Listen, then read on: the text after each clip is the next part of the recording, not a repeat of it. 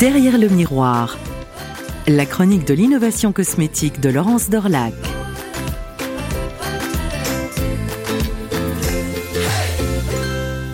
Une fois passé ce début février, salué traditionnellement dans le secteur de la beauté par le Congrès mondial dédié à la médecine anti-âge, IMCAS, selon son acronyme anglais qui se tient chaque année à Paris, il y a fort à parier qu'il y aura ceux qui auront vu et ceux qui regretteront de ne pas avoir pu découvrir en vrai cette innovation robotique. De quoi s'agit-il? Un bras articulé, blanc, robotisé, look digne d'un bras de Stormtrooper cher à Star Wars, un bras produit par une start-up française, NextMotion, qui s'était déjà fait remarquer pour sa solution d'imagerie avant-après.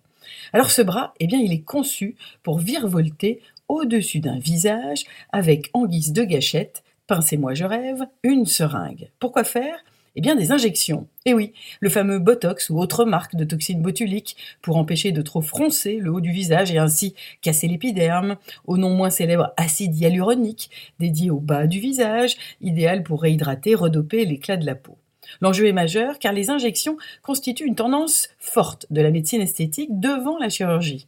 Le recours à la seringue a doublé devant l'usage du scalpel, même si celui-ci a encore de beaux restes, si je puis m'exprimer ainsi. En disant, le marché lié à toutes ces techniques esthétiques, crème, injection, chirurgie, a triplé.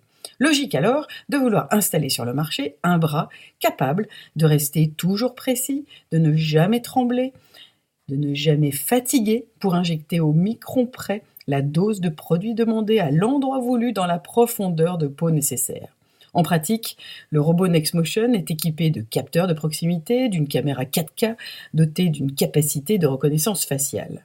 Le médecin élabore un plan de traitement en fonction des attentes du patient. Ce plan est alors transmis au robot qui effectue les injections sous contrôle médical. Et quand même, le robot ne fait pas de bras d'honneur à l'humain. Il se doit d'être présent, cet humain. En termes de sécurité, cela semble intéressant pour limiter la marge d'erreur, car errare humanum, comme aurait dit ma prof de latin, reste que ce bras est encore au stade d'études précliniques. Pour confirmer que cette nouvelle pratique peut apporter plus de précision pour de meilleurs résultats esthétiques et moins de douleur pour le patient, le processus de certification médicale et donc planifier les premières cliniques médicales esthétiques pourrait s'équiper de robots injecteurs dès le printemps 2022.